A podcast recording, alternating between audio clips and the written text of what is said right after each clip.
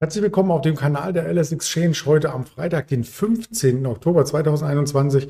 Mein Name ist Andreas Bernstein von Traders Media GmbH und wir schauen auf die Märkte, auf den DAX selbstverständlich, aber auch auf den Bitcoin und ein paar Aktien, die damit in Zusammenhang stehen.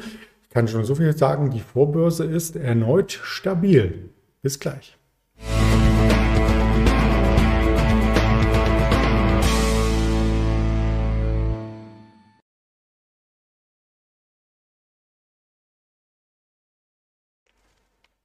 Die Themen sind hier festgezurrt und das sind nicht die einzigsten Themen des Tages, sondern wir haben auch erneut wieder ein Händlergespräch und zwar am Mittag gegen 12 Uhr mit dem Erdem, der auch wieder spannende Aktien mitbringt. Also da freue ich mich drauf, was wir hier anbieten können an neuen Informationen. Ja, der DAX hat uns gestern sehr, sehr viel angeboten und zwar in positiver Hinsicht. Eine positive Wochentendenz hat sich fortgesetzt. Wir standen im Hoch bei 15.464. Nachbörslich sind wir sogar zur 15.500 hingelaufen.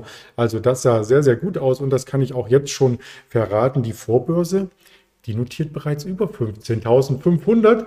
Also dieser Trend kann fortgesetzt werden und er hat im größeren Chartbild, und da äh, zeige, verweise ich und zeige auf den Tageschart, nun erneut die Abwärtstrendlinie erreicht, die man hier einzeichnen könnte ab dem hoch ab den Punkten über 16.000 ähm, Zählern und damit fast 700 Punkte vom Tief, was wir nur vor einer Woche gesehen hatten, wieder zurückgelegt. Also genau in der Mitte der größeren Bandbreite 16.000 ganz grob 14.800 genau in der Mitte bewegen wir uns jetzt vielleicht ein Stück weit über der Mittel über der Mittelschiene, aber wieder in der alten Handelsspanne, die wir hier im DAX Chart über die letzten Monate immer wieder gesehen haben, also keine übergeordnete Trendfortsetzung, aber eine Rückkehr in die Seitwärtszone, die wir hatten, unter hoher Dynamik. Also gestern über 200 Punkte Tagesspanne, wenn man die Kurslücke mit eingerechnet, die ein Stück weit zurückgeblieben ist und 160 Punkte, wenn man die Kurslücke nicht mit einrechnet.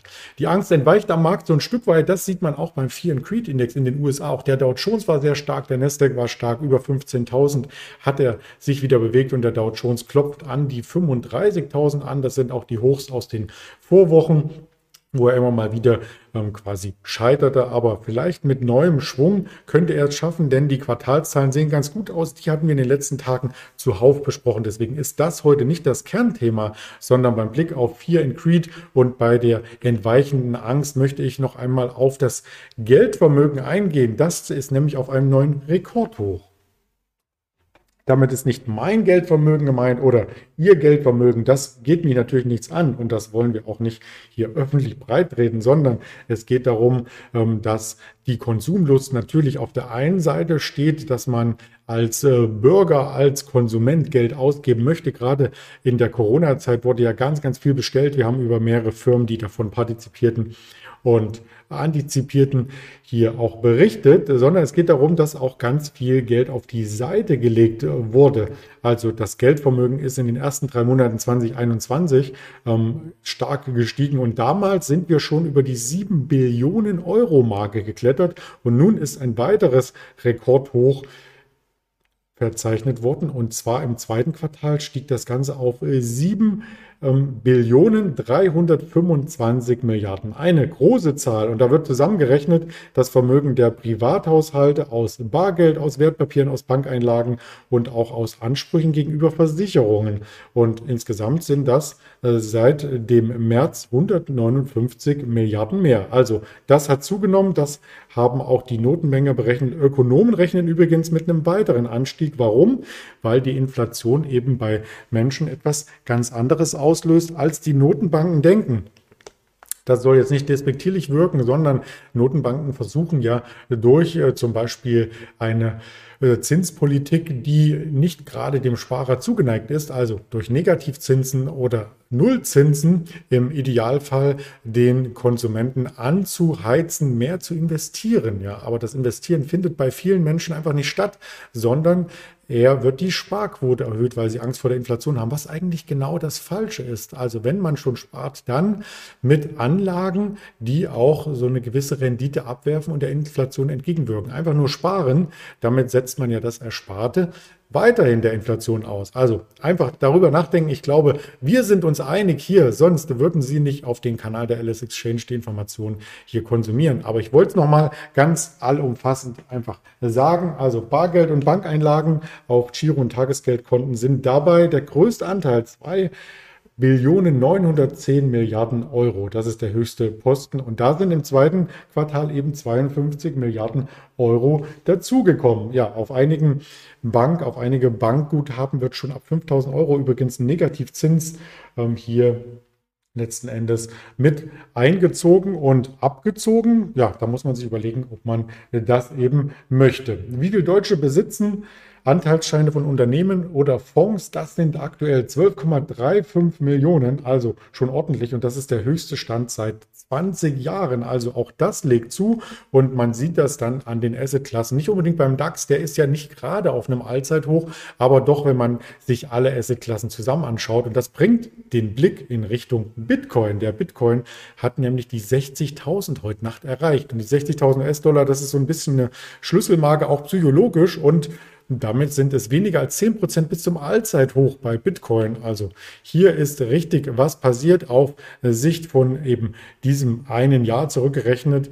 Ähm, oder nee, es ist sogar ein bisschen mehr als das eine Jahr, ähm, sind es über 400 Prozent. Und wir haben einen Aufschlag von, und das war noch im September, knapp über der 40.000er Marke, von jetzt 50 Prozent binnen weniger Wochen. Wahnsinn. Kann ich da nur kommentieren? Also ein sehr volatiles Asset und vielleicht facht das ja auch den einen oder anderen an, ähm, sich anderen Assetklassen als nur dem DAX zuzuwenden, was nicht heißen soll, dass man unbedingt jetzt hier aufspringt. Nein, ich dokumentiere das nur, das ist weder eine Handelsempfehlung noch eine Anlageberatung, sondern reiner Informationsfluss, der hier dargeboten wird. Man fragt sich natürlich als Trader und als Anleger, wer profitiert gerade von diesem Bitcoin-Anstieg und da fällt als erstes die Coinbase einem ein, weil die Coinbase hier ähm, natürlich als einzigste Bitcoin-Börse, die an der Börse selbst notiert ist, hier ähm, für Furore sorgte, indem beim Börsengang sehr, sehr hohe Preise aufgerufen wurden. Das Unternehmen war zeitweise über 100 Milliarden Euro wert. Und ja, hat das Ganze Dollar waren es. Naja, Euro-Dollar, also so stark ist der Unterschied hier mittlerweile nicht mehr beim aktuellen Euro-S-Dollar-Kurs bei 1,16 ähm, kann man sagen. Aber man sieht hier im Chartbild, dass ab diesem IPO, und das ist nicht nur der Tages-, äh, der Jahreschart, sondern ist der Chart zurückgehend auf die erste Notiz in Euro gerechnet. Ab da ging es mehrheitlich abwärts, ähm, konnte sich zuletzt stabilisieren, aber ist eben kein Vergleich zum Bitcoin. Also wenn man sich den Bitcoin anschaut, das Allzeithoch war eben genau der Punkt, wo auch die Coinbase an die Börse gestartet ist. Da steht der Kurs noch nicht. Also vielleicht Nachholpotenzial, auf jeden Fall ähm, interessant auch hier mal nach rechts und links zu schauen, welche Unternehmen im Umfeld des Bitcoins mit ähm, profitieren könnten. Und aus Deutschland haben wir den Vertreter Bitcoin Group. Auch der äh, fristet eher ein Schattendasein, wobei man dazu sagen muss, dass die Bitcoin Group auch selbst nicht nur das Portal bitcoin.de betreibt, sondern selbst Bestände am Bitcoin und an Ethereum der ähnlich stark, also diese Kryptowährung ist ähnlich stark gestiegen in den letzten Tagen, ähm, hält. Also vielleicht auch hier einen Blick wert, auf alle Fälle für die Berichterstattung. Ganz spannend, dass es da noch einen Unterschied gibt zwischen dem Bitcoin-Allzeithoch, was hier dann links auch mit dem Allzeithoch in der Aktie gleichzusetzen ist und der aktuellen Aktienentwicklung von diesen beiden Werten. Ja, gilt das schon als Sachanlage? Das hatten wir gestern. Aktienkurs LVMH, auch das sind Anlagemöglichkeiten und ich möchte hier äh, noch mal auf die Quartalszahlen eingehen, die heute anstehen. Goldman Sachs, wir hatten gestern Morgen Stanley, wir hatten einen Tag davor JP Morgan Chase, heute kommt Goldman Sachs. Also ein weiterer US-Bankenwert in der kommenden Woche sind dann auch die ersten ähm, Werte aus dem Technologiebereich, die hier ihre Quartalszahlen melden. Und von den Daten her kommt einiges auf uns zu. Nicht nur das IWF-Treffen startet, auch der Europäische Rattag. Die Handelsbilanz aus Europa kommt 11 Uhr über die Ticker, 14.30 der wichtigste Termin des Tages aus den USA. Die Exportpreise, die Importpreise die Einzelhandelsumsätze, das Controlling des Einzelhandels, um nur die Oberbegriffe zu nennen. Ja, und die Importpreise sollen sogar ein Stück weit ähm, gesunken sein im Vergleich zur Erhöhung von vor einem Monat, aber trotzdem noch stark zulegen. Und die Exportpreise, da wird sogar im Vergleich zum vergangenen Monat hier nochmal ein weiterer, stärkerer Anstieg erwartet und zwar von 17,8 Prozent. Also das wird äh, interessant sein, wie der Markt darauf reagiert. Am Nachmittag 14.30 Uhr, also vorbörslich für die Wall Street ist es soweit. Und 16 Uhr dann der Reuters und die Michigan Verbrauchervertrauen Index. Der dürfte auch nochmal spannend werden. Danach endet die Woche fast schon aus ökonomischer Sicht 21.30 Uhr noch die COT-Daten aus den USA von den Optionshändlern, die veröffentlicht werden. Und dann ist schon Wochenende. Ja, folgen Sie uns gerne auf diesen Kanälen, denn auch am Wochenende gibt es hier eine Berichterstattung. Auf YouTube wird es ein langes Video geben. Mit dem Henry in dieser Woche freue ich mich schon sehr drauf. Also gerne auch am Samstag einschalten unter diesem Link, unter diesem Kanal auf Twitter. Unter Tage mit mehreren Informationen sind wir für Sie da auf Instagram mit Eindrücken, auf Facebook selbstverständlich und das Ganze gibt es als Hörvariante bei Spotify, Deezer und Apple Podcast. Mir bleibt nur Ihnen einen erfolgreichen Handelsauftakt am Freitag zu wünschen. Aktuell 15.500 beim DAX. Also da muss sich der Markt erst einmal messen lassen. Mal schauen, ob es da große Bewegungen vor den US-Daten gibt. Insofern alles Gute und bis später hier auf diesem Kanal. Ihr Andreas Bernstein.